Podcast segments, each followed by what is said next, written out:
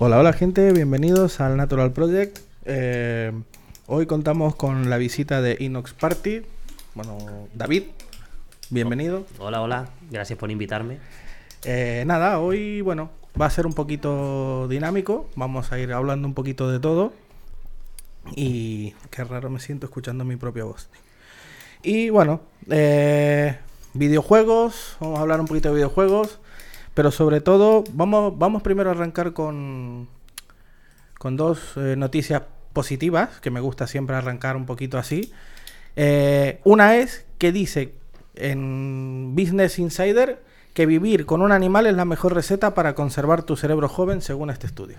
Ah, y eso es verdad, porque entonces significa que aquí en este país no se han enterado de nada, porque ahora han prohibido tener mascotas como conejos y demás. Bueno, porque seguramente querrán sacar algún impuesto o algo. Sí, la verdad es que va- por ahí va la película. Sí. Por ahí va la película. Eh, sacar pastita de la buena. Eh, y bueno, aquí pone que su amor incondicional, eh, su compañía, tal, y los buenos ratos pro- eh, que proporcionan, hacen de los animales domésticos los mejores compañeros de vida para millones de personas. Pone que vivir con un animal está relacionado con beneficios tanto físicos como mentales. De hecho, el mero gesto de acariciar un perro activa una región del cerebro encargada de la memoria y de procesos sociales. Eh, también decían que era, por ejemplo, la gente mayor para, la- para el Alzheimer. Para ayudarles al Alzheimer. Sí. Y no dice nada del olfato tampoco, porque estar recogiendo las cagas a la perra también ayuda mucho. Y pasearte metros y metros por ahí sacándola también ayuda a la Con, salud. con- con la bolsita eh, Sí. perfumada, todo sí. hay que decirlo. Bueno, no todo el mundo va con la bolsita, hay gente que Sí. no le importa. No le imp- y aparte que ahora hay que ir con, bueno, ahora no sé si es de ahora, pero hay que ir con una botellita de agua por si te mea el perro Sí. por ahí, que tenés que... Una botellita, una bolsita, un La algo. Sí, dentro de poco, bueno, te van a obligar a que el perro tiene que ir eh, con un chaleco reflectante. Y... A dos patas y diciéndote que va a mear. Exacto, y que tiene que avisar con 15 días de antelación. y bueno, va bien para las personas que tienen Alzheimer, que es bueno. Iba a ser un chiste de que hay gente que se está súper contenta porque conoce personas nuevas todos los días, pero no. Vamos a dejarlo ahí. Tuve tu humor. Fantástico humor. Sí, es- sí. Y más con los tiempos que, que estamos en una generación de, de cristal que todo el mundo se ofende Ay, por sí. todo. No se puede hablar de nada, no se puede tener humor negro, no se puede decir nada. Madre mía, no mires a nadie por la calle ni la saludes. En YouTube eh, hay un algoritmo que si dices, creo que niga, o no sé qué. eh, el otro día lo decía de Jordi Wild en, un, en uno de sus podcasts, que directamente te banea la cuenta. O sea, ya no es que ni lo monetices ni nada, es que te, te lo tira para atrás, te tira para atrás toda la cuenta. Sí, es curioso porque el, el algoritmo de YouTube funciona de una manera muy peculiar, pero sí que tiene un filtro ah, automatizado que lo que hace es lo que tú acabas de decir. Tiene una, una lista de palabras, de frases hechas, por ejemplo, bomba, por ejemplo, Sí. yihad, por ejemplo, terrorismo, por ejemplo, violencia, eh, que tengan que ver con violencia de género sobre las mujeres, sobre cualquier tipo de tema, el cual políticamente no es correcto, porque hay unos señores que han decidido que eso no es correcto. Hay cosas que son entendibles, pero hay otras cosas que no. Decir niga, decir. mm, bueno, cualquier felación rara, cualquier historia Sí. rara. Eh, automáticamente es lo que dices, te bloquea la, la cuenta y en muchos casos te la banea permanentemente, aunque, te- aunque tengas la cuenta abierta desde hace 20 años. y ahí te quedas con la cara de idiota diciendo qué ha pasado. Sí. Eh, porque algún caso hay de algún youtuber famoso que ha dicho alguna palabrita que tampoco es lo que ha dicho. Pero... Sí, es eh, a lo mejor, claro, mm, es humor y, y te lo tiran para atrás. No puedes decir eh, nada, que todo el mundo está hipersensible. Eh, yo, por ejemplo, en, en el Among Us, que un día, por cierto, jugaremos, en la partida me he encontrado con gente que, por ejemplo, ah, maricón, no sé qué. La gente va directo, pim, banear. Chao. Sí, a sí, tomar eh, por culo. En los videojuegos, sobre todo, eh, mira, en los videojuegos lo que pasa también es que hay mucho, hay, bueno, hay, hay mucho sexismo también metido, es decir, hay muchas historias con el tema de que las chicas no deberían de jugar porque supuestamente los videojuegos son para chicos, está implementado como una cosa así, cosa que es mentira y es Sí, falso, no, no. ¿vale? Las mejores jugadoras de Valorant, por ejemplo, de Call of Duty y demás, son mujeres y son, son equipazos. Sí. Y lo que pasa es que desde que implementaron los chats de voz y los chats escritos, y el tema de banear es como que te sientes poderoso, eres Dios, ¿no? Estás jugando Sí. y un tío te se muere. Un Es como tío- quitarle la vida a alguien, no Sí, es te quito de la partida. Sí, ah, te bloqueo, te baneo. Y después el juego hace lo que le sale de los cojones y directamente pasa de ti. Porque Exacto. no eres nadie, le importa poco que banees a 4 o 5 porque no lo van a banear. Claro, Y más con los juegos que yo juego, ¿no? que ya sabes que yo me muevo por esos juegos muy sí, denominados muy tóxicos, sí. que lo son. Pero sí que es verdad que pasa que, que la gente e- es... Mira, eh, hablando de esto, es como, es como Twitter. Twitter, es, Hostia, el, Twitter es- es- es el mayor centro, el mayor centro de, de, niños rata y de, de tóxicos que hay en todo el Y, planeta. y el nivel de ego elevado a, la- a su potencia Sí, máxima. es tío. decir, no eres nadie, eh, te crees que eres Dios y que eres eh, todopoderoso y que tienes derecho a jugar a los demás y los insultas, les faltas al respeto y, y eres, eh, vamos, lo peor que te puedes echar a la cara es meterte en Twitter un ratito y leer un par de... de No, y no, de solo, hilos. y no solo leer, sino que escribiste algo y, y le podés joder la vida literalmente a alguien. ¿Viste lo que pasó con el Chocas? Por ejemplo, que había salido de fiesta, estaba con una chica que por cierto era tendría veinte y pico de años. Era mayor- era mayor de edad. Era mayor de edad, ya está. Y se lió, se lió una y pusieron... bueno, Pero es no. que encima, encima, eh, no solo subieron una foto la- y un vídeo en la que sale él con la chica abrazados, están los dos súper borrachos, porque Y en la calle. En la calle. Chocas gente. es un chico que, bueno, un tío que, encima de ser uno de los youtubers, de los streamers más grandes de España y del mundo, es un tío que además siempre en sus, eh, la gente lo insulta, pero él no tiene ni idea de él. El tío habla sin y es, fa- es zoes y insulta porque es su forma de, de su personaje de ser. Sí, Y, y- pero si tú ves un, un directo suyo, siempre ha defendido a la mujer, siempre defiende que no tienes que beber alcohol, siempre defiende que no te drogues, siempre defiende.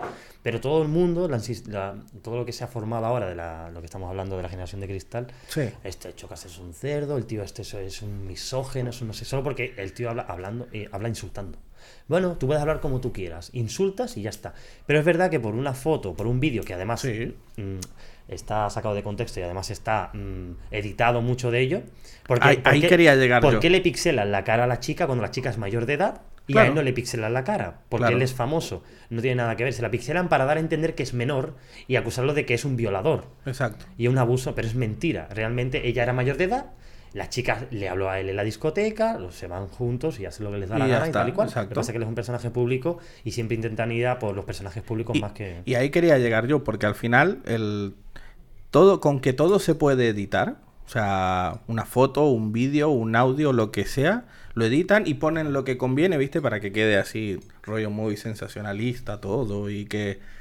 Y le, le pueden joder la vida tanto a él como a la chica, por ejemplo. Y esto ha pasado mucho. Igual que lo que supuestamente pasó de la pelea de Ibai con, eh, con Auronplay. Y resulta que estaban echando un FIFA después. O sea, Sí, porque claro, eh, la gente le, le encanta el beef, le encanta el ser tóxicos, tirar veneno. le encanta la mierda a la gente. Y también porque esto crea contenido. Si tú te metes en YouTube, solo ves vídeos editados del momento en el que Ibai se pelea, en el momento en el que Auron ha dicho que Ibai es- no se merecía, porque realmente Auron no dice que Ibai no se merezca el Eslan. Exacto. Ibai dice que si hubiese sido una votación justa, eh, Auronplay, perdón, dice que si hubiese sido una votación justa, él hubiese ganado el Eslan, al mejor streamer del año. Claro. Yo pienso, de esta es mi opinión personal, Ibai y Auronplay son los dos, los dos streamers más grandes del mundo.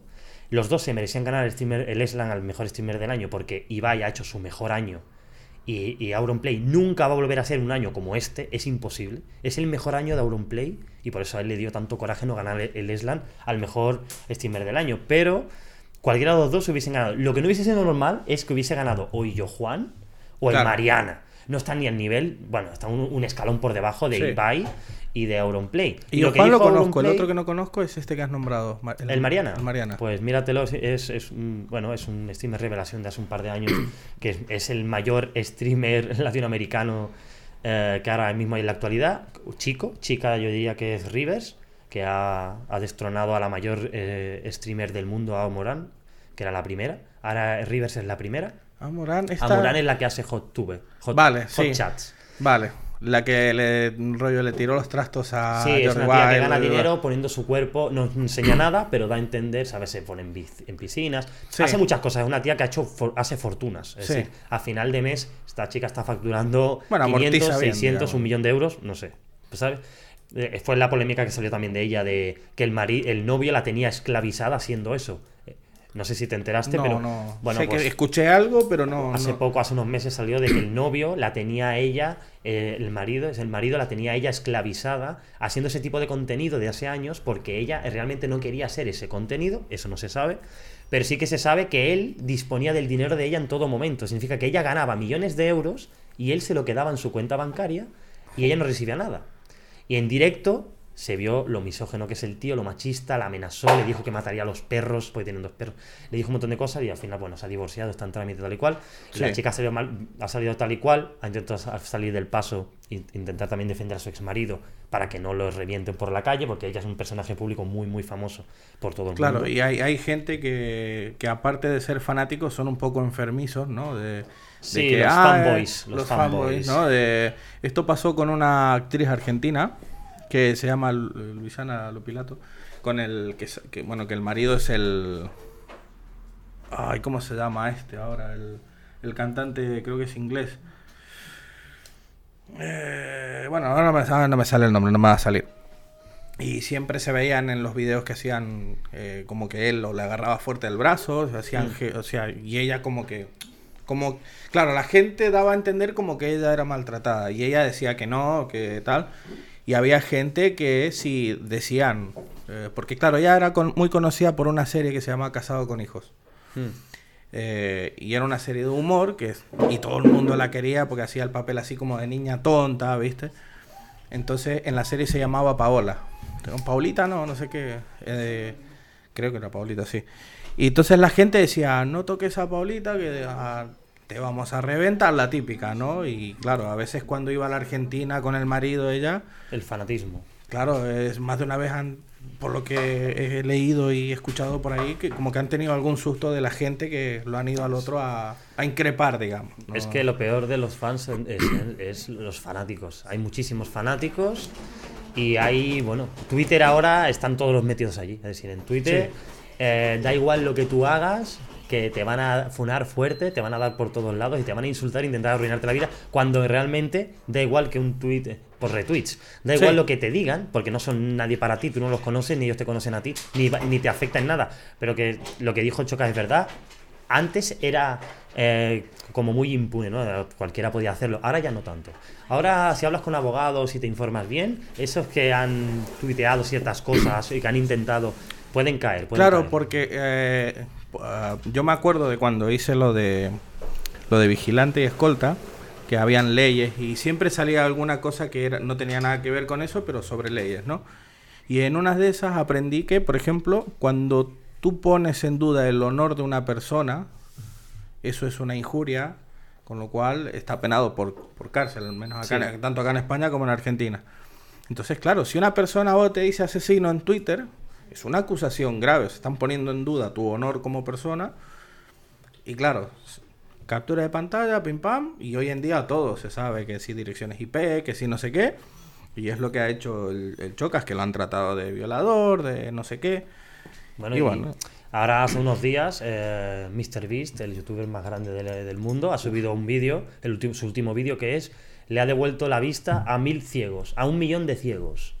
A un millón de ciegos, era un mil ciegos, un millón, no sé. Y hay un vídeo en el que él ha pagado, paga fortuna, porque MrBeast es un multimillonario, Sí, para devolverle la vista a la gente que tiene cataratas y eso, y se ve las operaciones y se ve la gente volviendo a ver, pues en Twitter la gente lo estaba insultando y diciéndole que era el diablo, que era el mal, porque el tío está monetizando un vídeo en YouTube a, con- a costa de haberle curado la ceguera a un millón de personas. Tócate los cojones, ¿qué estás hablando, tío?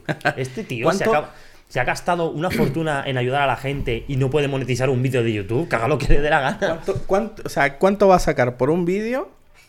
¿Y cuánto paga él?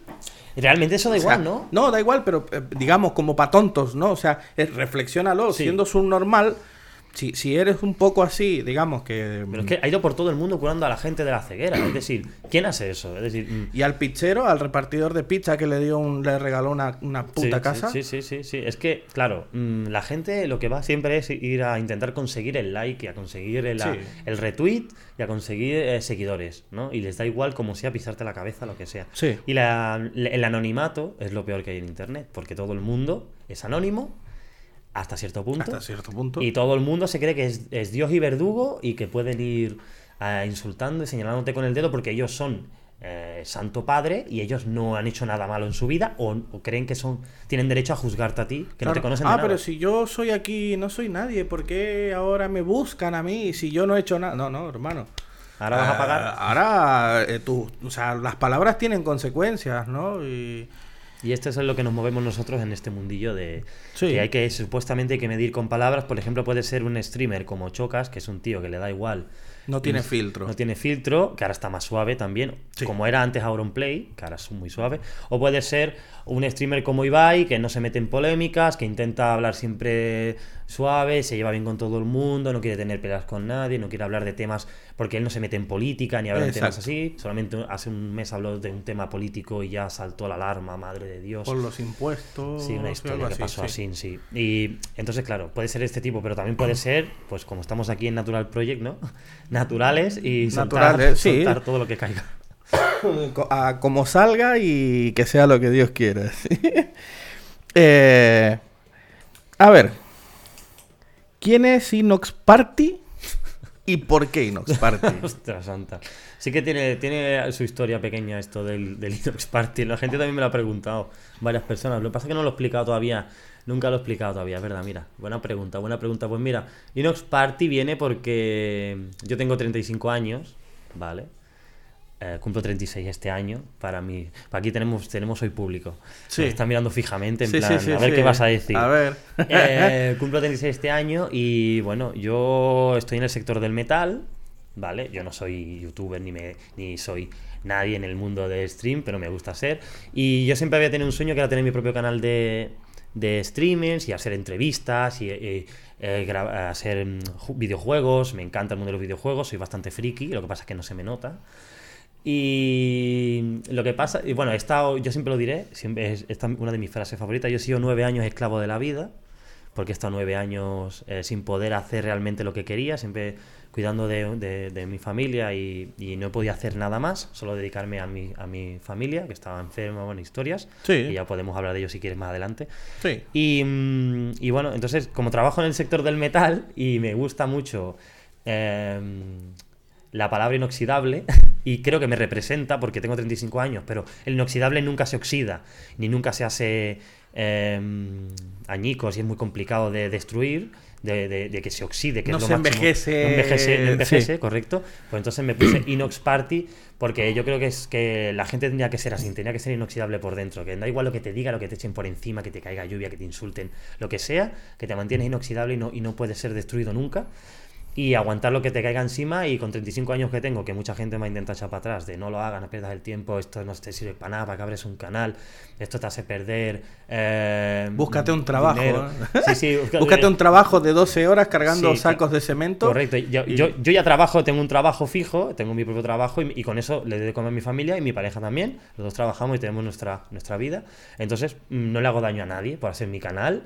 Me busco el tiempo donde se puede, donde es esto y nunca molesto a nadie. Así que la gente, la igualmente la opinión de los demás me, me importa más bien poco. Nunca me he echado cuenta de la opinión de los demás porque si echáis cuenta de la opinión de los demás no haréis nada en vuestra vida. Exacto. Y el Linux venía de eso y Party porque, bueno, porque me gusta jugar mucho, me gusta ser- soy gamer, me gusta jugar al ordenador, me gusta enterarme de las noticias de actualidad de videojuegos. También leo muchísimo de todo tipo de temas, soy muy, muy friki del tema de, de- del espacio, muy friki de la ciencia, muy friki de la autoayuda. También leo muchos libros de autoayuda. Y por eso metí Inox Party junto en una palabra y me gustó mucho y me lo puse como, como nick como Sí. apodo, ¿no? ¿Y qué, qué libros te gustan así, digamos, de como de autoayuda? ¿Qué, o Mi libro hablan? favorito de autoayuda es El monje que vendió su Ferrari. Vale, de Robin Sharma, ¿no? Es mi favorito, me lo leí yo por lo menos creo que es unas 10 veces ya, ¿vale? Después escucho muchísimos podcasts de todo tipo en, en YouTube, porque tengo la ventaja en mi trabajo de que mientras estoy trabajando puedo tener unos cascos inalámbricos y puedo escuchar cualquier tipo de audiolibro, puedo escuchar cualquier cosa y vas aprendiendo también, se aprende mucho. Sí. Y va por, ese, va por esa línea. Después también leo mucho rol, escucho partidas de rol en directo o en de esto, porque se escuchan, no tienes que verlas las partidas de rol, porque el rol es un juego que te hace pensar mucho y que te hace tener mucha más imaginación. Y ya sabes que nosotros en nuestro hobby lo primordial es tener imaginación para Claro. reinventarse. Y por ahí van los tiros, por ahí van los Es, tiros. pa- es para no morir, ¿eh? Al final. Em, ¿Qué te iba a decir? Cuando has dicho lo de lo que tenías 30, y- bueno, que tenés 35 años, no ahora. Eh, ¿Cómo es llegar?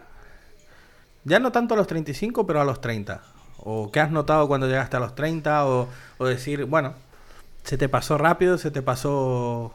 Bueno, a ver, a mí en mi caso personal, eh, llegar a los 30 se, me ha pasado muy, muy despacio, sobre todo nueve años que he estado en- encerrado en una casa, Eh, se me han pasado muy despacio, pero sí que es verdad que sí que se pega un cambio muy grande porque cuando tienes 16, 17, 18 ves la vida de una manera, el primer amor, ¿no? Que dicen que te enamoras, que no sé qué, y que lo das todo, que tal y cual, después te llevas un palo porque la vida, señores, no te enseña con una palmadita en la espalda, Amén. sino te da un masazo en toda la cabeza.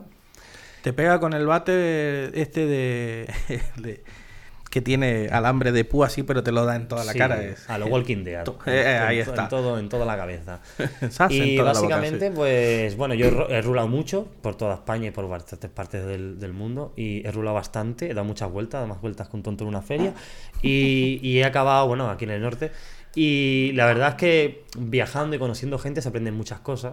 Y la vida te va dando palos, te crees que estás en la cumbre o, en- o estás arriba y te das un palo, te crees que lo tienes todo hecho y es mentira, te piensas que esta persona es con la que te vas a casar no sé qué, no sé cuánto, y te da un palo y se acabó, y da la vuelta a muchísimas vidas, muchas vidas y muchas vueltas, yo hablo ya al revés hoy. Ah. Y después está el tema de... La dislexia, La ¿no? dislexia, no hagas dis- chistes disléxicos que... no, no, que nos van a, te van a banear el podcast. Que tío. cada vez que hace un chiste disléxico, Dios gato un matito. Y al final sí que llegar a los 30. Cuando llegas a los 30 pegas un cambio muy fuerte porque la vida te dice, yo creo que la vida en los 30 te dice, tú ven aquí, ven aquí que te voy a decir un par de Sí, sí. cositas. Te he dado ya mucha vidilla. Sí, Es- ya te da bastantes oportunidades y ahora con 30 o te pones las pilas o, o te vas para abajo. Sí. Hay gente que le llega a los 40, ¿eh? Pero a los 30. Yo conozco gente que todavía que está arriba de los 40 y, y le está costando, ¿eh? Sí, Aquello ¿no? que... No, no. eh, Sí, no, todavía van en patinete, ¿no? Bueno, sí, bueno, no pasa nada. En mi tierra se dice que le falta un cocido. Y, y claro, y yo creo que la vida te dice tú, eh, ahora más vale que pongas los pies en la tierra, que te centres y que empieces a hacer las cosas bien, porque no puedes estar toda la vida pues siendo un, un patatero, un inútil y no avanzar en tu vida. Hay mucha gente que no avanza en su vida nunca, es verdad. Bueno, Pero- y, y también porque la gente está sigue sigue con la um, obsoleta idea de que ser alguien es me saco una carrera, trabajo, me reviento el culo trabajando y ya está. Y, y eso es mentira podrida de la gorda, de la mala que te vende el capitalismo barato, americano, que se ha metido en, este, en, en esta Europa vieja, como dicen, porque es mentira completamente. Tú puedes estar estudiando una carrera, un máster, lo que te dé la gana que vas a acabar sirviendo hamburguesas en el Burger King. Sí. La mayoría acaba así, ni más en este país, porque no hay oportunidades para la gente que estudia. Y además, estudiar está hecho para ricos en este país. Porque tú Sí. para poder estudiar una carrera tienes que hipotecarte. Tienes que coger becas prestamistas. Es un maldito préstamo que no sé cómo pagas, porque una, una, una carrera cuesta más de 6.000 euros, entre 3, 4, 5... Bueno, va Mira, la más, la más barata creo que era eh, una de las más baratas acá en España, por lo que me comentaron. No sé si era para ser eh, maestro en escuelas primarias, creo que era, o sea, educación infantil o algo así. Estaba arriba de 3, 4 mil euros por año. Sí, sí, sí. Básicamente va por años y tú tienes que pedir una, una beca, pagar, es una beca prestamista, porque te la, ah, si no te la han concedido, que es muy difícil que te la conceda porque no, no eres hijo de, Sí. eh, no te la conceden, tienes que pagarla tú y tienes que, a la vez que estás estudiando la carrera, tienes que trabajar. Porque si tus papis no tienen dinero, que la mayoría de los que se sacan la carrera, tengo un máster, tengo no sé qué, sí, papá te lo ha pagado. Sí. ¿Vale? Y si no te lo ha pagado y has currado muy fuerte, ole tus cojones, porque mira, te lo has currado tú. Pero la mayoría es muy difícil de acabar una carrera porque hay que pagar y vale mucha pasta.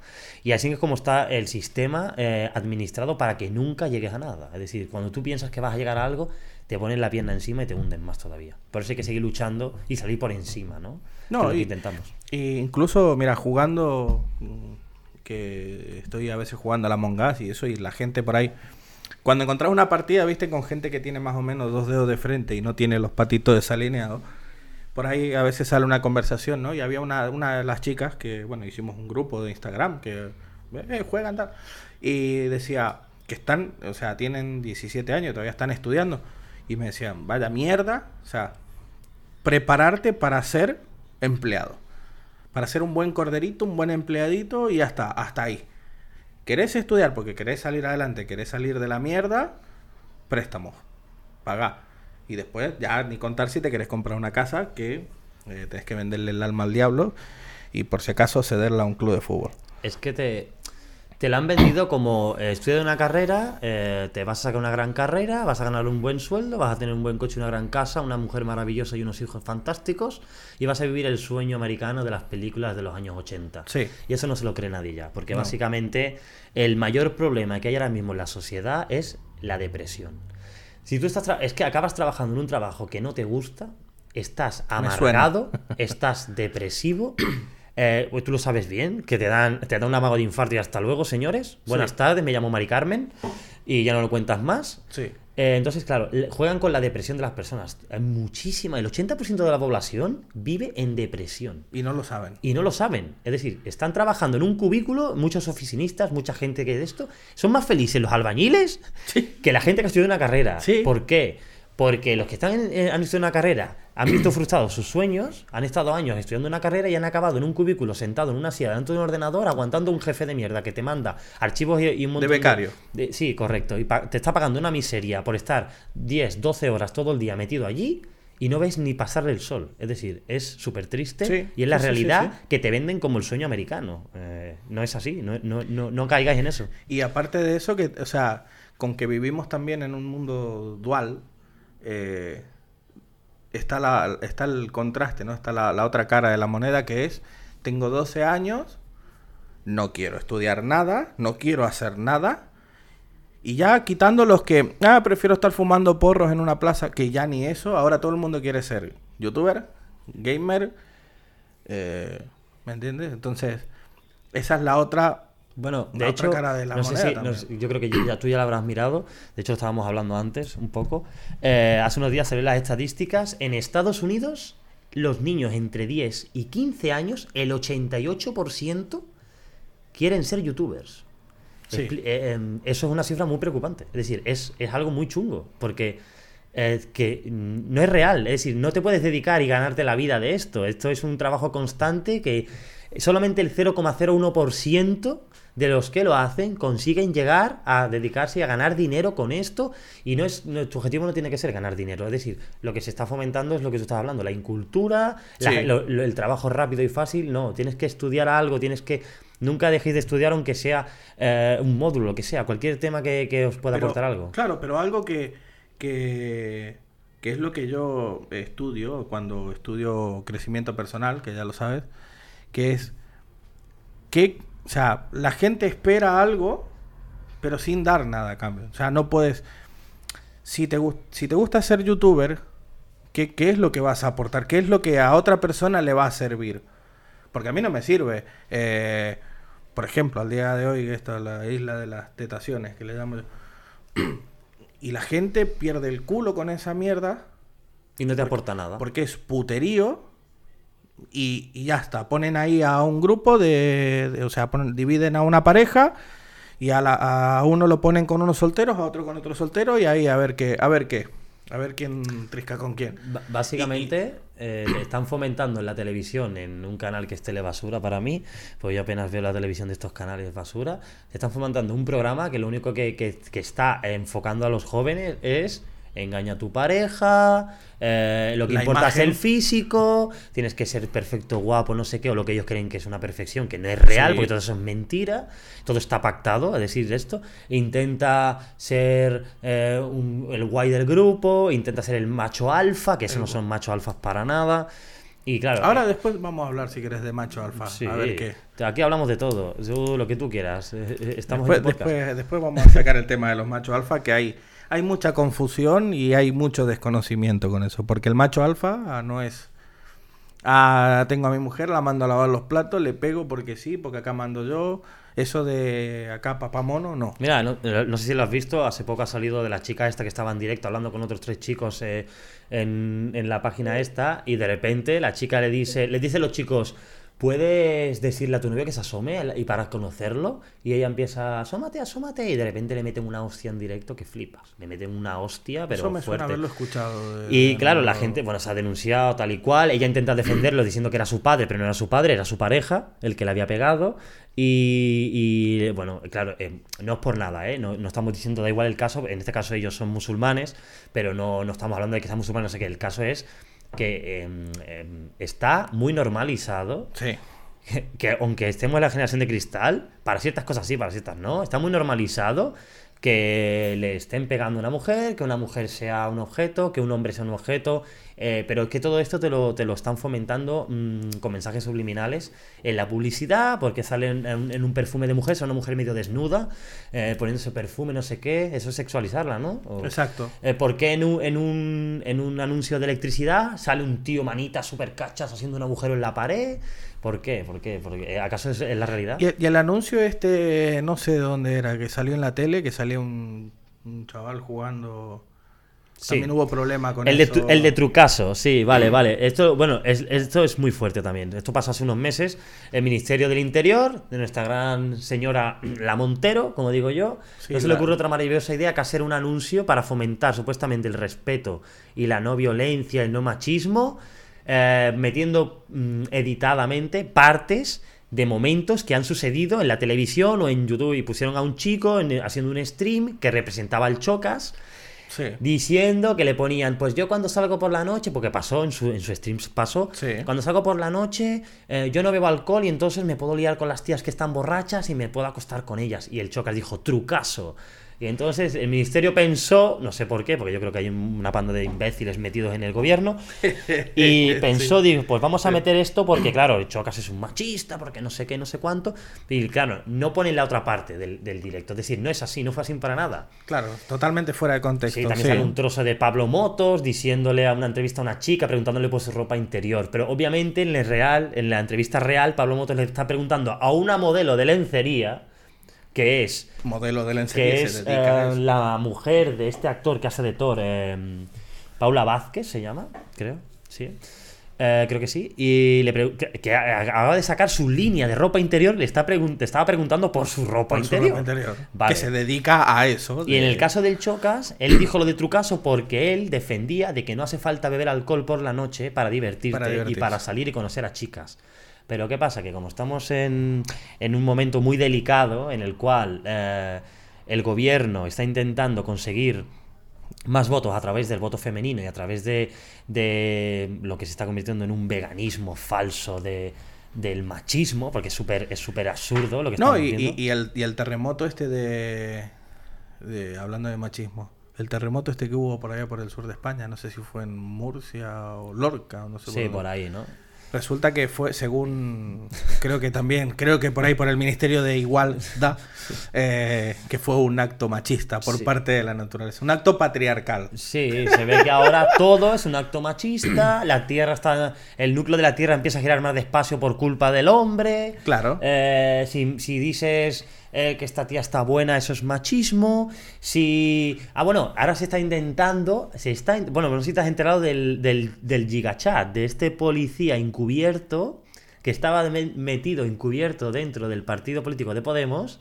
Estaba un policía encubierta, ¿vale? Haciendo una investigación. Y se ve que el tío, bueno, pues el tío es un tío guapete, fuerte, no sé qué, se había acostado con varias militantes del partido, Sí.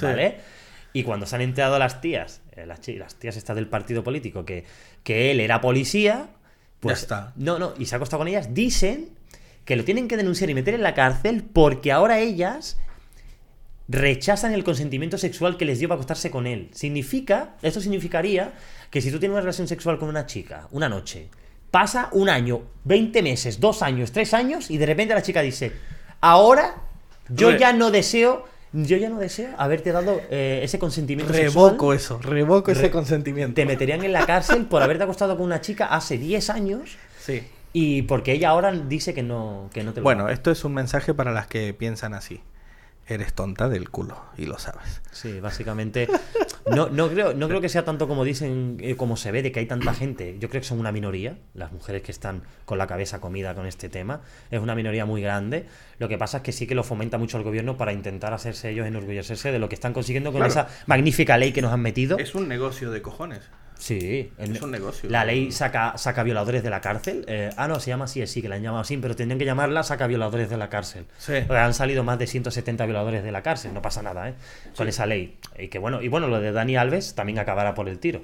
Dani Alves también ha sido acusado de violación, pero gracias a la ley CSI seguramente le caigan menos años y salga antes, porque bueno, la ley CSI ayuda a la mujer, créeme. Claro, sí, no, claro, a ver. Y, y con esto de que no hay presunción de inocencia para el hombre en España, Sí, bueno, podemos decir lo que no hay eh, no existe como tal en el papel, pero no es tan fácil que te metan preso por mucho que la gente diga, no, es que vas directo a la cárcel. No, no. No, no, pero, pero ya te tocan los huevos. Es decir, la- la- el- alguien dice, no, es que me pegó Ya eres y culpable. te comiste tres noches en el calabozo con una Coca-Cola y un sanguchito. eh. Sí, O sea, sí, y a lo mejor hasta calentito porque algún policía se le ha ido la mano y te ha pegado. y, eh, ahí, sí, Sí. Que cómo puede- Sí, sí, sí, sí, sí. Así no es como, así no es como estamos en este país. Bueno, ¿y los dos mil y pico millones de euros para cambiar señales de tráfico? Dos mil y pico millones de euros para cambiar señales de tráfico, cien mil millones... Que o- consistía, perdón, en la señal de stop, que en Argentina, ya que también por ahí me escuchan, es la señal del pare. Cuando tenés un, un pare es un stop, ¿no? Y lo han puesto en color lila y stop eh, machismo o no sé qué mierda habían puesto. Sí, sí, sí. Está bien invertido los dos mil millones Eh, es, de, es- de- es un buen dinero, igual que, que gastarse más de 100.000 euros en cambiarle todos los móviles a todos los ministros.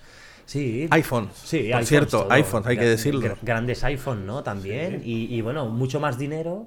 eh, ahora con el tema de, de los partidos feministas, estos que hay, de charos, pues yo lo llamo las charos a Las toda esta charos. gente, son las charos todas. Los charos. Eh, no, no, es que ellas tienen, ellas, según ellas, tiene la obligación el gobierno de subvencionarlas para poder ellas defender a la mujer.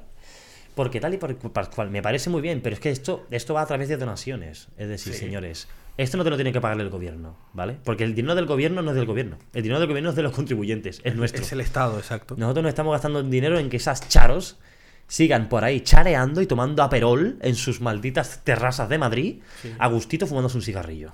Cobrando. Cobrando, cobrando. Bueno, hay un economista argentino que se llama Javier Milei. Bueno, y seguro que hay uno que te suena que es eh, Manuel Danán. Sí.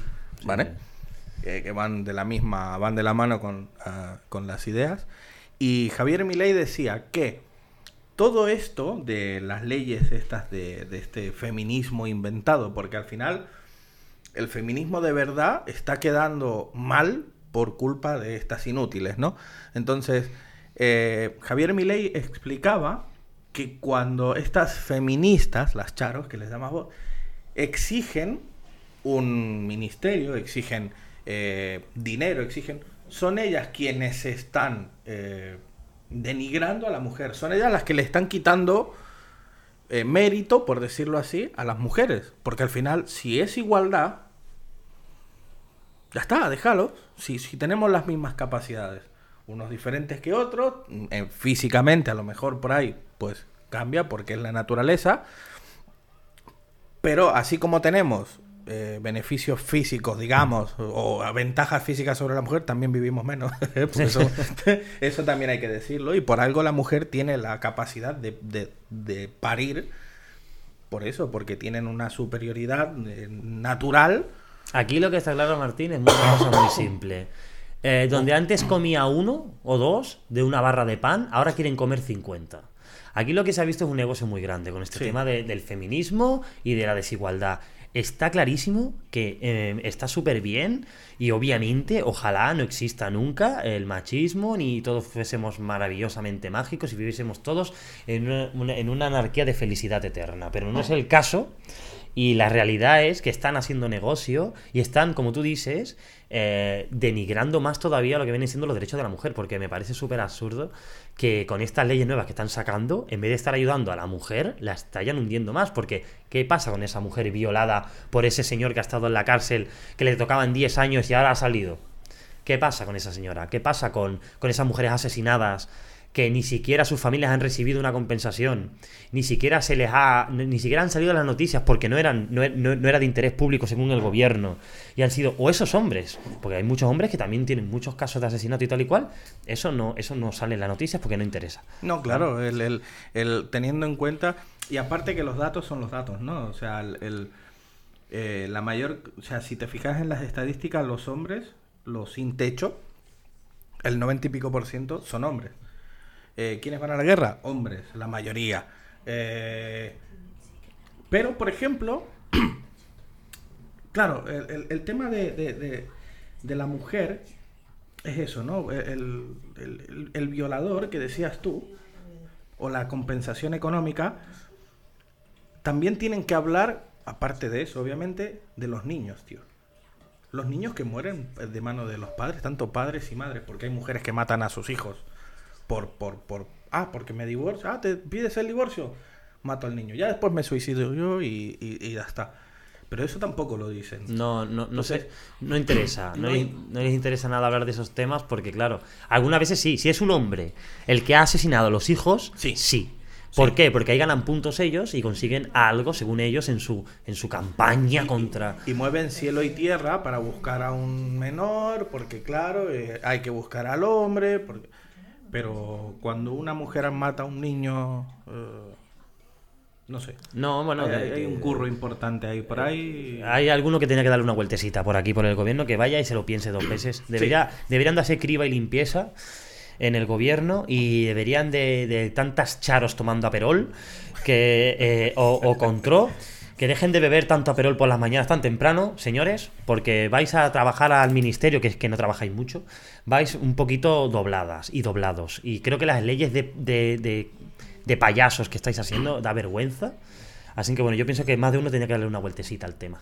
La verdad que sí, porque al final los perjudicados al final siempre son, son los menores, son los niños que son los que acaban aprendiendo y mamando esto desde chiquititos y, y luego no se enteran bien de cómo, de cómo va la cosa.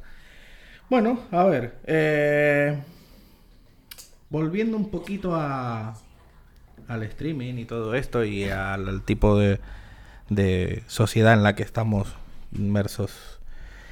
A ver, los grandes streamings, eh, bueno, streamers, perdón. ¿Qué, ¿Cómo los ves de caras a, por ejemplo, Ibai, Chocas, toda esta gente, de caras a un futuro. ¿Cómo, ves la cosa tú? ¿Quieres la, ¿Quieres la opinión del streamer bueno que, no quiere tener enemigos y que quiere subir bien y que, quiere vivir en la pompa? ¿O quieres, ¿O quieres la opinión del streamer de Inox Party? Y, va a picar, va a picar, porque le va a picar a más de uno, se escucha. Mira, en, en vista del éxito, tengo que decir una cosa. En uno de los podcasts que hice, que hice con Iris, había salseo ahí, había que si hablábamos de las relaciones tóxicas, tal. Y ese fue el podcast que más han escuchado. a la gente le gusta mucho el salseo. A la gente le gusta la movida. Sí, le gusta. Pues, pues, mira, te voy a dar mi opinión personal y de lo que yo estoy viendo cuando, desde que me muevo por las redes sociales.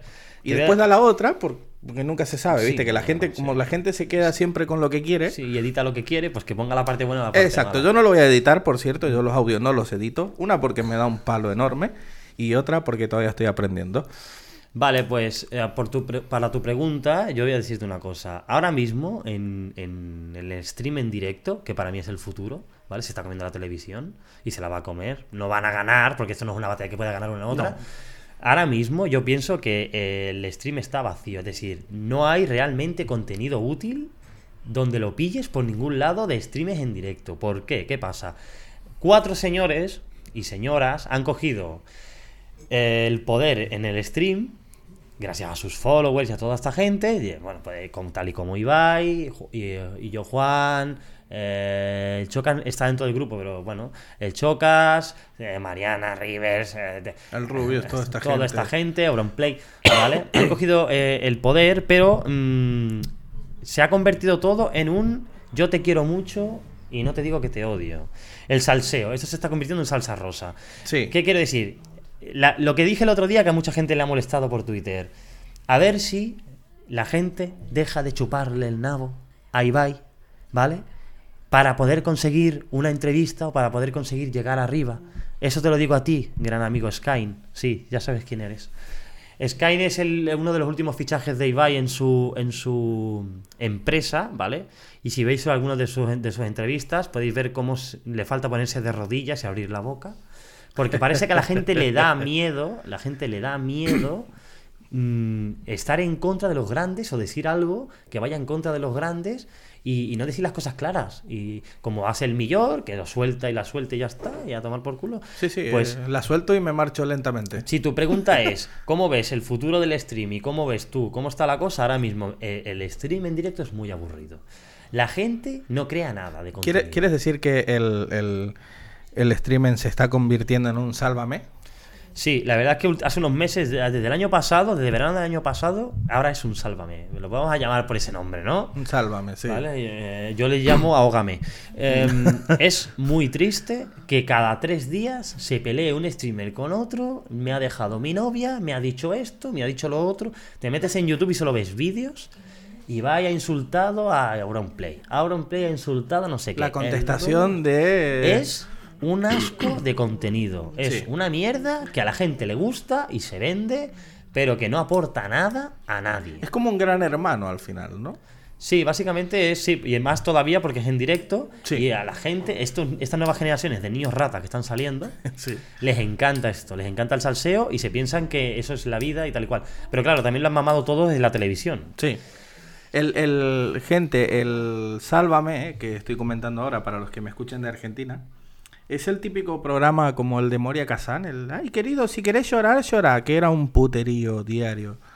Y esto era eh, cada día, eh, bueno, o, como el, sí, como el gran hermano mismo. Entonces, bueno, esto es lo que le llamamos el Sálvame acá en España, porque hay un programa así que, bueno, es que quién estuvo con quién, que si ha salido con no sé quién en las tapas de revista, eh, bueno. Y eso es lo que estamos eh, hablando ahora, de que se está convirtiendo esto en un programa de mierda, por decirlo así, que por más que... Y aparte de eso, que estos cuatro o cinco grandes, que por cierto no hay que quitarle mérito, porque al final todos estos años atrás han pegado un curro, un curro que te cagas, porque sí, sí- sí que es verdad que han trabajado durísimo y un montón de horas para llegar a donde están, pero se está prostituyendo todo esto. Básicamente es un negocio que han montado entre ellos. Yo pienso que está todo más que negociado, pero bueno, sí que es verdad que habrá roces, no todo el mundo se lleva bien en el mundo del stream, no es todo bonito, pitos y flautas como se vea, qué bonito, qué bien se llevan todos, son una gran comunidad. Mira el Kun Agüero. Sí, básicamente. El Kun Agüero dijo, a mí no me caía bien el El DJ, el DJ, DJ Mario. A mí no me caía como el culo, pero No, así. Sí, cual. claro, porque. Pero está todo bien. Sí. Porque al final es todo un negocio. Esta gente, que son los más grandes, ven números. Y es que los más grandes ni siquiera te van a ver por el chat. Es decir, la gente que está pagando, que está siguiendo a esta gente, pues claro, son legiones de fans que tienen. Y, y lo que le gusta es el salseo. Y como te metas con su streamer favorito, con su dios, van a ir a por ti a muerte. Sí. Te van a hundir, intentar hundir las redes sociales, te van a intentar hacer de todo. Así que básicamente lo que se ha convertido es en un... eh, todo esto... Mira, aquí tenemos al gordito. Se despertó. se ha convertido todo en, en, en pu- publicidad basura, en contenido basura que no sirve para nada y que no aporta nada. Te metes en un stream a ver a, a los grandes y te aburres porque Sí. siempre es lo mismo. Para la gente que de mi quinta, para la gente más joven, pues a lo mejor están divertidos viendo a Ibai pescar ocho horas en el Minecraft. Pero bueno, ¿qué quieres que te diga? A mí eso no me aporta nada y como no me aporta nada, pues no lo veo. Igual que después me pongo a ver The Wild Project y me encanta, o me pongo a escuchar los podcasts de Natural Project, me encanta. Yo, estas cosas sí me Gracias. aportan. Sí, sí, Sí, que me- porque- me, aportan cosas. Eh, por ejemplo, eh, ahora que has nombrado a The Will Project, cuando salía este, el de. Ay, Clavero no, el otro, ahora no me va a salir el nombre, eh, no me salen los nombres. El. Lethal Crisis. Sí. Lethal Crisis. eh, cuando lo invitan ahí al podcast de, de Jordi Wild, eh, que comenta, por ejemplo, cuando estuvo en la Villa 31 en Argentina. todo. Yo no entiendo por qué no pueden hacer streaming así. O, no sé, algo de, de loco, conocé, mirá, estamos... Antes, cuando, yo me acuerdo que cuando empezó la movida esta de Twitch, había mucha gente que mm, hacía directos con el, con el teléfono. Iban por la calle o hacían alguna cosa, estaban viendo algún paisaje y, y después, bueno, eh, estaba más hecho para videojuegos, sí, pero había gente que, que lo hacía. Como- Es que antes, eh, yo me acuerdo que hace unos años, tío, te metías a ver un streaming y disfrutabas porque era todo muy natural, era todo muy normalizado, se hablaban de cosas de videojuegos, se hablaban de cosas normales de la vida, pero no que ahora todo está como escenificado, parece que hay un guion, es siempre lo mismo, te metes a ver, te metes a ver a, a, a Ibai casteando su equipo de COI y tienes ahí detrás al Skyne, siempre yo, yo, no sé qué, no sé cuánto. Que sí, que fuiste un gran jugador, tío, ya está, ya lo sabemos. Pero, tío, que no, no, no eres un buen streamer, tío. Para mí no lo eres. Y, y lo que hace ahora Ibai es, como ya está en la pompa y está arriba, y que yo creo que, sí, que sus eventos son los mejores del, del, mundo y es el más grande porque hace unos eventos que te cagas, pero como streamer no es el número uno para mí, obviamente. No lo es porque básicamente sus streamers son la actualidad, lo, que se juega a todo el mundo y lo que no sé, nadie saca nada nuevo. Ya sabes a los juegos que van a jugar, ya sabes a las cosas que van a pasar. Es súper aburrido. Y entonces, claro, muchas veces te piensas tú, tío, esto es lo que espera en la plataforma, en lo que hay en los directos al final te planteas realmente si vas a seguir con esto o no. En mi caso, yo voy a continuar porque a mí me gusta crear mi propio contenido, me gusta jugar a los juegos que me dé la gana, voy a jugar a lo que me dé la gana en mi plataforma y, no voy a jugar a lo que juega todo el mundo, o sí o no, depende, porque si hay gente que quiere jugar conmigo a un juego, pues jugaremos, pero no voy a estar jugando 24-7 a un juego que ni me gusta solo porque todo Dios lo juega. Me parece, mm, vamos, una puta mierda. Sí, yo, yo por ejemplo, con el caso de los podcasts, Mm, podría haber agarrado y haber hecho solamente una cuenta de TikTok, porque todo el mundo quiere ser TikToker, o una cuenta de YouTube, porque todo el mundo quiere ser YouTuber. Y me decidí por el podcast, ¿no? Entonces digo, bueno, eh, al igual tiene más, más provecho, no salida, porque no es que, eh, lo que hablábamos antes, no es solamente el, el dinero que uno pueda sacar. Ahora, bueno, estoy sacando nada, uno está empezando, ¿no? Y, pero sí que aportar algo. Yo sé que el día de mañana esto me va a dar algo. Sí, al final tienes que crear tu propio contenido, en mi opinión, de que aporte algo a alguien que sea una única persona en el planeta, que le ayude en algo. Que estar jugando a videojuegos es muy guay para todos y no sé qué. Pero, por ejemplo, eh, yo ya sé que cuando yo estoy jugando un videojuego, eso, mi, mi, juego no le está aportando nada a nadie, porque yo no soy un profesional y enseño nada a nadie, porque yo no me dedico a estar en la élite de los videojuegos. Pero sí que eh, estar un buen rato escuchando a alguien contando cosas de su vida, hablando con sus amigos, porque si te sientes solo, los directos y toda esta gente eh, está súper bien. Si no tienes amigos o no sé qué, vale, pero sal igualmente a la calle, te recomiendo que salgas a la calle, no te quedes encerrado en tu casa. sí, eso, eso también quería quería comentarlo, de que hay que salir a que a uno le dé un poquito el aire, porque pero sí que tener un contenido que aporte. Por ejemplo, tu podcast aporta pues experiencias y notoriedad, cosas de la gente de toda la vida de Dios que necesita saber. A lo mejor alguien tiene una duda y no sabe qué hacer con su pareja tóxica y se mete en tu podcast y escucha el que tú hiciste con Iris. O, se mete a ver mis directos porque le gusta el deporte y que le gustaría saber la opinión de un entrenador o le gustaría eh, saber cómo iniciarse en el mundillo y más entrevistas que vamos a ir teniendo. Em, eso aporta algo, aunque sea en calidad baja. Sí, algo que diga Mm, qué sé yo, eh, la gente, por ejemplo, por eso cuando te pregunté lo de, que lo hablé con Iris el otro día, lo de mm, cómo veías, bueno, cómo entraste con, con 30 años, ¿no? Entonces, eh, que lo hablé y de paso lo, lo, repaso hoy, que hay un psicoanalista argentino que dice que la vida es un cuaderno, con 30 años te sentís inmortal, hasta los 30, digamos, ¿no? eh, escribís, ¿no? Eh, letra grande. Es como la vida es como un cuaderno, escribís con letra grande. No te gusta, arrancaste la hoja, la tiraste y ya está. Arrasó otra hoja y ya está. Pero claro, el cuaderno se te va quedando chiquitito. ¿Y después qué haces? Escribís con letra chica, ocupas bien los renglones, no tiras ninguna hoja, tachás por las dudas, escribís al lado. Entonces, eh, hay que salir un poco de los extremos y empezar a equilibrar un poquito, porque hay mucho desequilibrio mental. La gente está enferma. Sí, yo creo que sí, que la gente, hay muchísima gente que está enferma y no lo sabe, como hemos dicho antes. Y eh, bueno, en este mundo en el que nosotros nos movemos, más todavía, mucho más. Porque hay gente que no sabe diferenciar que está viviendo una vida real a lo que es el videojuego. Hay gente que cree que salir a la calle es eh, San Andreas. Salgo, te apuñalo, le pego a una puta y robarle el dinero. Eh.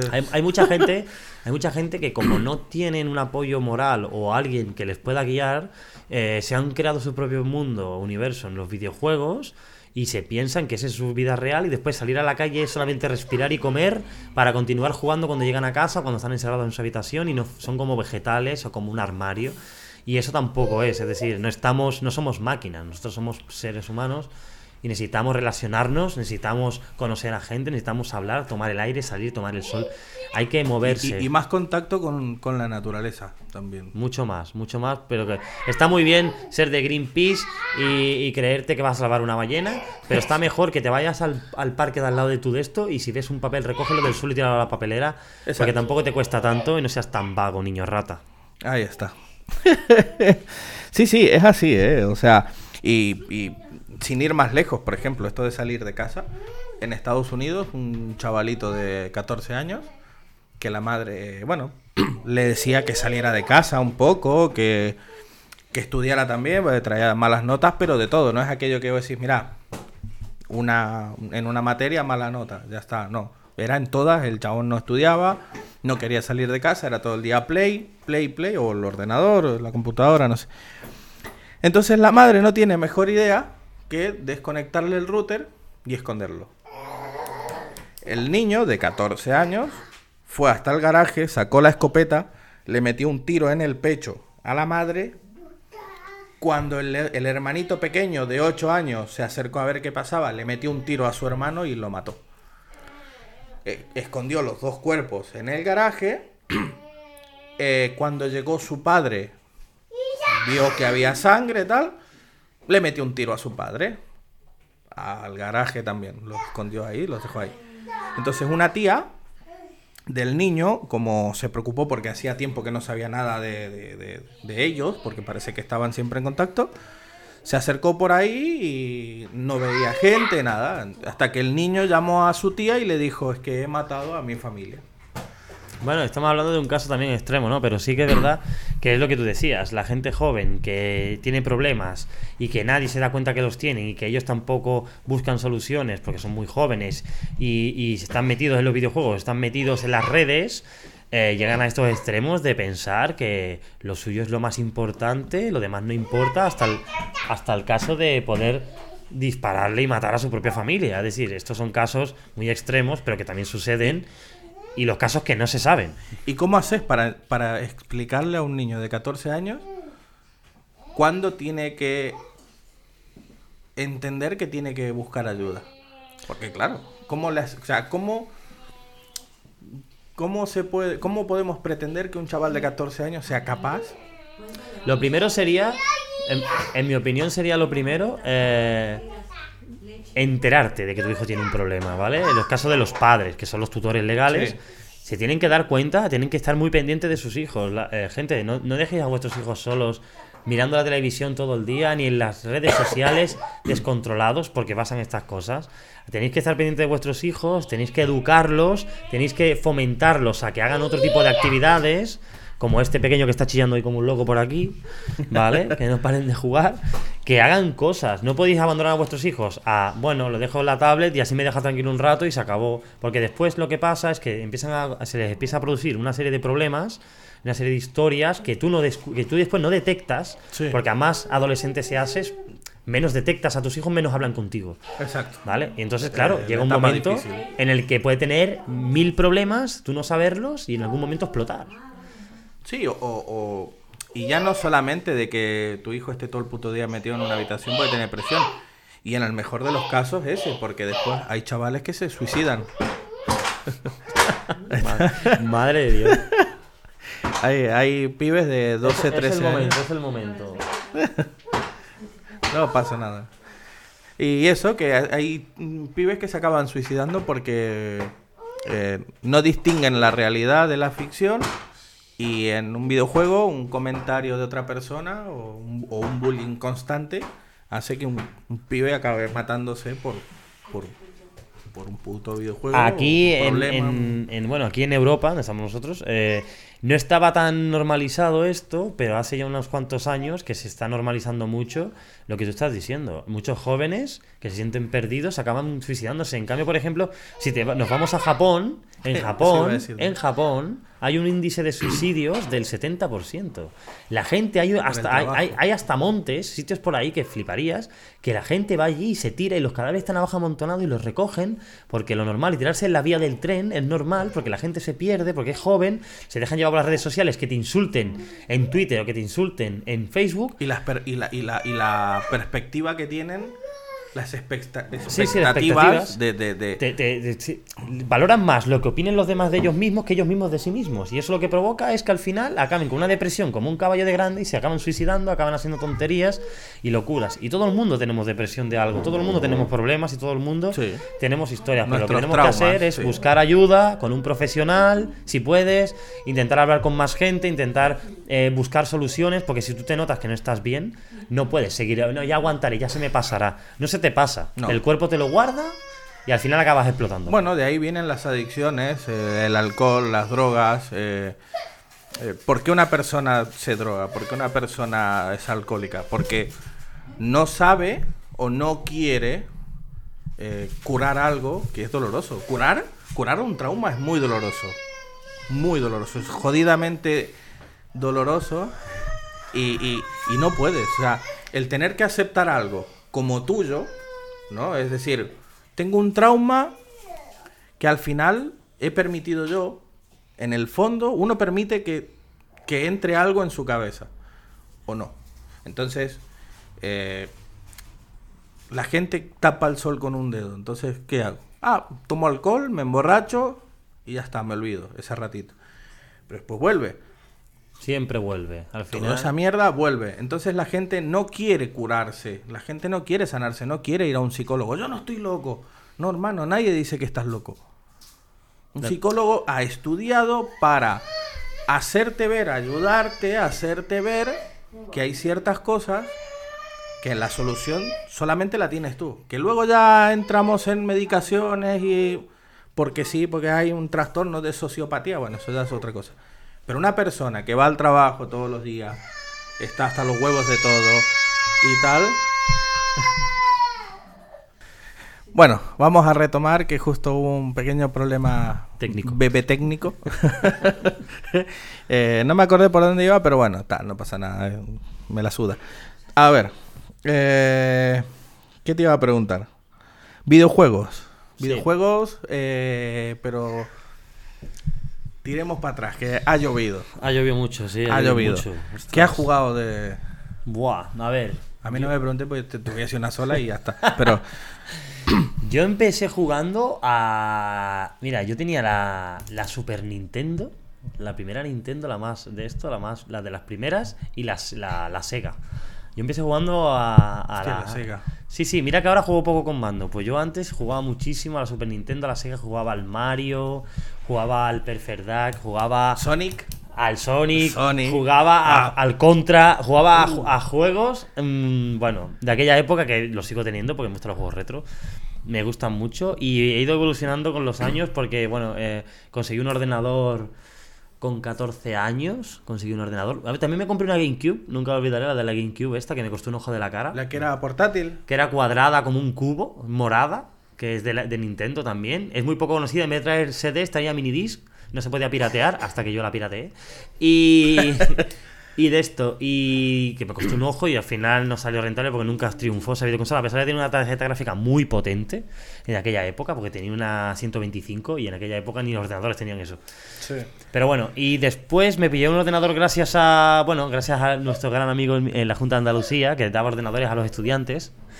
Conseguí un, sobremesa muy malo, pero lo, fui. Me gustaba mucho el tema de informática y lo fui toqueteando y bicheando y lo fui empepinando y empecé a jugar allí al, al Age of Empire 2. Uy, sí, me acuerdo de eso. Eso lo jugaba yo en el. Al Wolfenstein, a juegos de primera persona me gustaban mucho, de shooters. Metal Slug. Al Metal Slug, al Warcraft, pero normalmente íbamos a jugar a juegos online y íbamos al Ciber. Al Ciber. La gente que escucha esto que es más joven no sabe ni lo que es eso, pero bueno. El Ciber era un sitio donde te reunías con tus colegas, pagabas un euro y medio, A jugar al counter. 100 pesetas, y te ibas a jugar al ordenador en línea. No podías jugar en línea en tu casa porque casi nadie tenía internet en aquella época en casa. Y tampoco había servidores abiertos para jugar por internet tal y cual. Y jugábamos al Doom, jugábamos al Counter, jugábamos a, al Warcraft, al Life. Jugábamos a todos los juegos que ahora la gente lo ve y diría, madre de Dios, ¿esto qué es? Y así es como empecé a engancharme mucho al tema de los ordenadores y el tema de los Y, videojuegos. y acá hacían campeonatos. Por ejemplo, el- nosotros en Argentina hacíamos, jugábamos al Counter Strike, el 1.6 creo que era, eh, y al Half-Life. Entonces éramos, no sé si 20. Entonces, ¿qué pasa? Que el, el ciber era una casa y el, el padre del pibe que, que de esto tenía dinero, ¿no? Que se dividían un poco, entonces usaban dos habitaciones. En una un equipo y en otro el otro, ¿no? Hacíamos campeonatos así de counter. Pues te- terminábamos a las piñas. y, eh, siempre había uno que se calentaba de más y se. Sí, porque esto también es divertido. Pero antes te enfadabas y, y te enfadabas en el momento y después si te pasaba, tomabas una pizza con los colegas y ya está. Sí, te ibas a reírte sí, un sí. rato. Ahora te enfadas en un videojuego y la gente parece que te va a disparar por la calle. La verdad es que la gente se le va mucho la olla con estos temas. Antes no habían baneos y. Antes banearte era desconectarte el ordenador. te agarraban, sí, pim. Sí, y hasta luego. Estás Sí, sí. insultando mucho, niño, y te Y te- sacaban el, el cable. y hasta luego te quedabas ahí. "Eh, ¿Qué ha pasado? ¿Me cago? No, nada, fuera. Sí. Venga, sí, pero las cosas han ido evolucionando con los tiempos. Yo también estuve en varios torneos. eh. Participé en torneos de, de Warcraft 3. Eh, participé en torneos del Counter aquí en España, en el Doom, que no era tan malillo, pero el Doom tuvo mucha polémica. Después el Counter cerró los servidores. El Doom me suena. Sí, ya, ya lo mirarás, ya lo mirarás, sí, ya sí, ya lo y bueno, estuve jugando varios torneitos, me enganché mucho a los videojuegos, me enganché mucho a los juegos de mesa también, jugaba muchos juegos de rol. eh, me, me- me metí mucho en el tema del roleo también. Y bueno, aquella época yo escuchaba mucho rock, escuchaba. En- eh, yo era de Sevilla y allí pues eh, la gente se juntaba en, en la Plaza del Duque, que es una plaza del centro, a hacer el botellón, que ahora ya no se puede. Y eh, de hecho yo estuve el último día que se podía hacer el botellón en España legalmente, estuve en la Plaza del Duque y recibí varios palos de los antidisturbios, pues vinieron a pegarnos palos allí a todos, vinieron tres furgonetas y nos hincharon a palos. Sí, sí, todos tirando botellas, corriendo como posesos. por ahí. Bueno, lo que viene a ser un partido sí, sí, sí. sí. normal, un partido común y corriente en Argentina, un partido Sí, de fútbol. Lo que todos los días pasa en Argentina, pues allí fue un hito. Sí. Aquí fue un hito en Sevilla, sí, sí, sí. Ah, Te vas, saliste, te vas calentito para casa. Sí, sí. Yo jugué a. A ver, de jugar.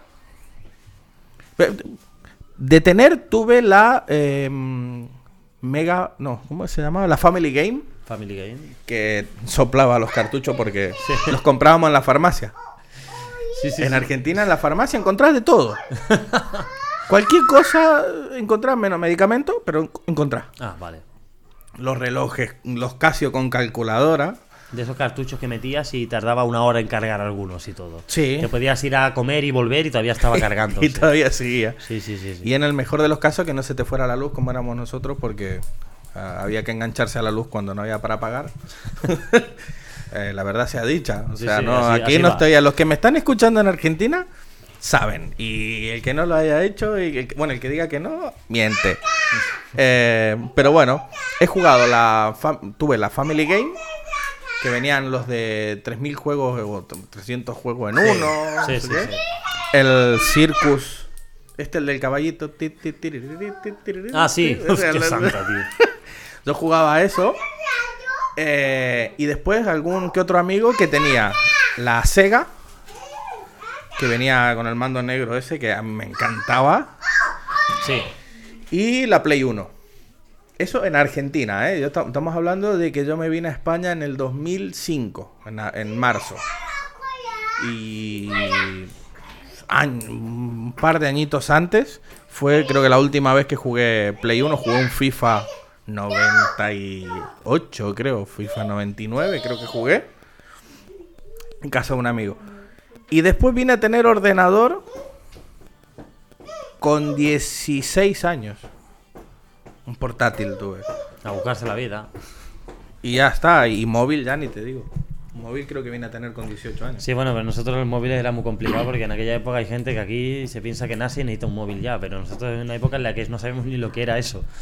Yo me acuerdo que viví la época en la que no había móviles, es decir, no teníamos, no tú te podías permitir un móvil, Eh, a no ser que fueses de una familia muy adinerada y tuvieses, bueno, y a- además los móviles no son como los de ahora, el móvil era igual de grande que un ladrillo de estos que hay por ahí, que vamos, no, no te cabía ni en el Sí, o sea, antes si llevabas el móvil todo el día encima tenías que acabar yendo al fisio. Sí, la hernia, hernia de disco y la mano rota. y por ahí alguna que otra enfermedad por culpa de la radiación. No, el, con el móvil, con el tema del móvil, yo me acuerdo que no tenía saldo. Entonces entraba, llegaba a casa para poder mandar un mensaje. Llegaba a casa, eh, me metía en una página web que era para enviar, te daba para enviar dos SMS gratis. Y mandaba el SMS y chao. ya. El otro también, claro, me contestaba desde, el- desde- desde la computadora, desde el ordenador, porque no había saldo. Y. No, y, después, bueno, el. Antes no existía Tinder, por ejemplo. Nada, nada, no existía nada. Estaba el. Ya en tiempos un poco más avanzados, el bota ya. No sé si te Mm, suena. Sí, sí, sí. O si no, era el chat.com. Y, pero ahí no sabía lo que te ibas a encontrar. Messenger, el de esto, lo típico de toda la vida de Dios. Hostia, el Messenger, eso lo extraño, ¿eh? Sí, sí, tío, El ¿eh? Messenger con los zumbidos te hacía respetar, era PM. Te hacía contestar, hijo de puta. y sí, sí, eh, ya te digo, eh, todo eso lo echo de menos. Incluso eh, estuve buscando para descargarme el counter, pero claro, yo tengo el Global Offensive, Sí. pero eso ya es más. Bueno, se sigue jugando a todo, ¿eh? De hecho, en mi canal se, se está preparando un pequeño torneito de Conte del 1.6. El más antiguo, el primero de los Pero primeros. ¿dónde, ¿cómo lo descargo yo? Porque yo voy a jugar. Ya, y no ya, te, sabe. ya, te, ya, ya te pasaré algo, ya te pasaré un ¿Sí? enlace. Vale, vale, sí, sí, sí, apúntate al porque- torneo que vas a flipar. Sí, sí, sí. Y... ¿eh? No, a mí no me molesta, eh, me encanta. Los niños... No pasa nada. Que por cierto, era antiniño. Ahora, eh, ahora que me estaba quedando sin imaginación, te voy a preguntar, ¿qué tal la paternidad? La cárcel, ¿no? No, bien, ¿No? bien. La verdad que vamos a hablar bien, vamos a hablar bien de, de la paternidad. Vamos a quedar bien, porque tengo no lo puedo editar ahora. Tengo aquí a mi novia que si no me va a pegar, no, pero la paternidad, pues mira, yo era de esas personas que, que sí, mira, así de claro te voy a decir, no quería tener hijos, Sí, no me quería casar, no quería a nadie, yo cabía así. solo quería ca- solo quería que ardiese el mundo, ¿vale? Yo era de esos. Sí. De bueno, hecho, aquí- ¿no, ¿no sigues queriendo eso? Ah, sí, que arda el mundo sí, pero... eh, y de hecho, si me ves ahora, no, no dirías en la vida que participé hasta en pelea de gallos. Imagínate, yo rapeaba cuando era más chico. Sí. Rapeaba, hacía beatbox y todo. Em, sí, sí, sí. Y, y, mm, pues mira, la vida, te- como hemos dicho al principio de- de- del podcast, eh, yo la vida te da palos y te enseña. Y un día te levantas y te entra la vena de querer ser padre. Es que eso te viene de repente. A no ser que, bueno, hayas pegado un penaltazo, un, Que son como las erecciones a partir de los 30, vienen contadas. Sí, claro, sí, sí, claro. Y entonces, y entonces, claro, bueno, yo, no, ya depende de lo simio que uno sea, pero... yo me sí. despierto un día y, y no sé por qué, pues ya no empiezo a ver a esos niños eh, pequeños repelentes a los que yo llam- llamaba diablo. O el anticristo. Yo, Sí, sí, yo, me- yo- a mí se me acercaban los niños. Posta, ¿eh? O sea, y mi madre, pues que está por ahí, lo puede corroborar. Y era poner los dedos así en cruz y va de retro Satanás. O sea, Yo cuando iba, por, iba a comprar, me acuerdo muchas veces que iba a comprar mucho a una tienda que había cerca de mi casa y siempre venía la típica madre con sus dos niños pequeños y los niños pequeños montaban unos pollos y cada vez que los veía se me hinchaba la vena y decías tú, me cago en todo, tío, tu madre tendría que darte un sopapón en la cabeza que atravesarías el suelo. Porque la trataban como la mierda, ¿sabes? Sí. Y yo pensando, nunca pienso tener hijos porque los hijos Pa' son eso. todos el mal, ¿sabes? Sí. Y ahora mírame, tengo un hijo, tengo mujer. Porque la vida te da muchas vueltas, cambias y maduras. Maduras o no. Hay gente que creo que sigue viviendo en la época de la piedra. Pero maduras, y no significa que tener hijos sea madurar. Hay gente que no tiene hijos, es madura, es feliz y vive mejor y vive todo lo que te le da la gana. Todo, eh, todo es aceptable, ¿vale? Pero en mi caso, yo. Bueno, hay mm, gente que tiene hijos y solo tiene dos neuronas. Una para Sí. respirar y la otra para no cagarse Sí, encima. bueno, esos son, esos son básicamente lo que yo llamo im- imbéciles de carril, ¿vale? Son esos imbéciles que en vez de ir por el carril derecho van por el izquierdo dando por el culo siempre adelante. Sí. Esos que van encima van despacito. A 80. Eso es, en, en- una de 120. Exacto. Imbéciles de carril. Y pues sí, te cambia la vida, un día te levantas, no, no se puede decir nunca, no, yo no esto, yo no lo otro, porque no sabes lo que te va a pasar, Sí. ni lo que vas a hacer. Claro, no, no puedes decir de esta agua no voy a beber, ¿eh? es, es imposible. No, no, y además un día te pegas un pelotazo y ya la bombarro a disfrutar. Nueve meses, ¿no? En mi caso fue buscado, así que no me puedo quejar. Sí. Pero sí que hay casos que ya sabes que, que no. No, yo, yo tengo la suerte de que me llegó, digamos, en cierto modo temprano eso de querer ser padre. Pero sí, por ahí, por ahí te dan ganas, viste, de dejarlo al nene en una gasolinera. Hay veces que dirías tú, madre de Dios, ¿dónde está el mando para callarlo? Que se calle ya, porque no se calle, no para de chillar como un loco. Pero sí, bueno, en mi caso por ahí lo escucháis como yo. Y encima ha salido como yo, tiene el mismo genio que yo. Y tiene la misma mala hostia que ella. Así que... no, no acabamos nunca. ¿Qué pasó? Ibas a decir que sí, pero cuando de esto... ah, ¿no? Ah, ya, ya ha cambiado, ha cambiado el cuento, ahí, ¿eh? Así que bueno, mm, la felicidad no sabes cuándo te va a llegar, porque yo he estado muchos años que, que poca cosa y que de repente llega Sí. un momento en el que entras en una pompa y eres feliz y hay que aprovecharlo. Que la vida solo es una. No, y aparte que ser feliz es una decisión tampoco. Que las circunstancias te ayuden más o menos, pero al final es una decisión. Y Sí, sí. Es decir, bueno, uno decide con quién casarse, uno decide tener hijos, no tener hijos, tener mascota o no. Pero bueno, eh, al final es una decisión. Pero bueno, si estás contento, eso es lo, que- lo que importa. Y nada, de momento, hora y cuarto. Si te parece, lo dejamos por acá. o Encantado de haber día. venido a tu podcast. No, muchísimas gracias por haber querido participar un ratito. Con- Y yo creo que a la gente le va a gustar, ¿eh? porque a la gente le gusta el... eh, Con ruido de fondo y niños chillando, pero esto es Natural Project. Que no pienso editarlo, vuelvo a repetir. No esperen que yo edite ni quite Me encanta. nada. Señores, tenéis que seguir a este hombre, es brutal. es que, mira, tantas tonterías posturéis bonito. Nada, escúchalo No. tal y como es. Porque Exacto. cuando los grandes, como iba, eh, se tira un pedo, lo edita. Yo lo pondría, lo dejaría que sonase y si pudiese que lo liesen todos. Exacto. Bueno, se tiran un pedo y ponen un ringtone, ¿no? Sí. Un- un- bueno, Sí, me han llamado. Sí, te han llamado. Te ha explotado el culo, campeón. me, me crujió la silla. Sí, sí, no, sí, no, la se silla, te resfrió, se te resfrió el nudo del globo, campeón. Así que bueno, un millón de gracias por venir. Y nada, gente, sigan a Inox Party en YouTube, Twitter, en Twitch. eh, vayan a echar un vistazo. Hay de todo. Y bueno, eh, haremos más podcasts, ¿no? Sí, sí, sí, sí. Ya sabes que sí, que yo vengo aquí, me encalomo y me das de comer gratis. Y yo, a mí me ofreces comida y yo vengo. No pasa nada, ya la próxima. Y un Fernet, y un Fernet. Lo tengo ahí el Fernet, que yo creo que si todo va bien. eh, Se acabará este fin de semana. Sí, no, sí, quedó de la fiesta, pasa que me puse un poco tibio y no. Eh, pero sí, eh, que la mami nos haga acá unas milanesas un día de estos. Ay, ay, sí. Que cocina muy bien. Sí, sí, también se ha dicho, le vamos a hacer un canal de cocina acá. La... Eso es el Sí. futuro. Eso es el futuro. Yo soy tu mamá, dice, escucha. O es el niño del canasto que te dejaron en la puerta, ¿no? Ahora soy la mamá porque tengo que hacerle las milanesas. Ah, ahora sí, ¿no, Martín? Qué bien, qué ahora, bien. ahora no me dejen mal, no sean cabrones. Así que bueno, gente, espero que les guste el podcast, que les haya gustado. Y si no les ha gustado, me la suda. Y bueno, eh, A disfrutar. A disfrutarlo, no hay más. Así que bueno, gente, muchísimas gracias y nos vemos eh, en el próximo podcast. Un millón de gracias, los quiero. Chao, chao.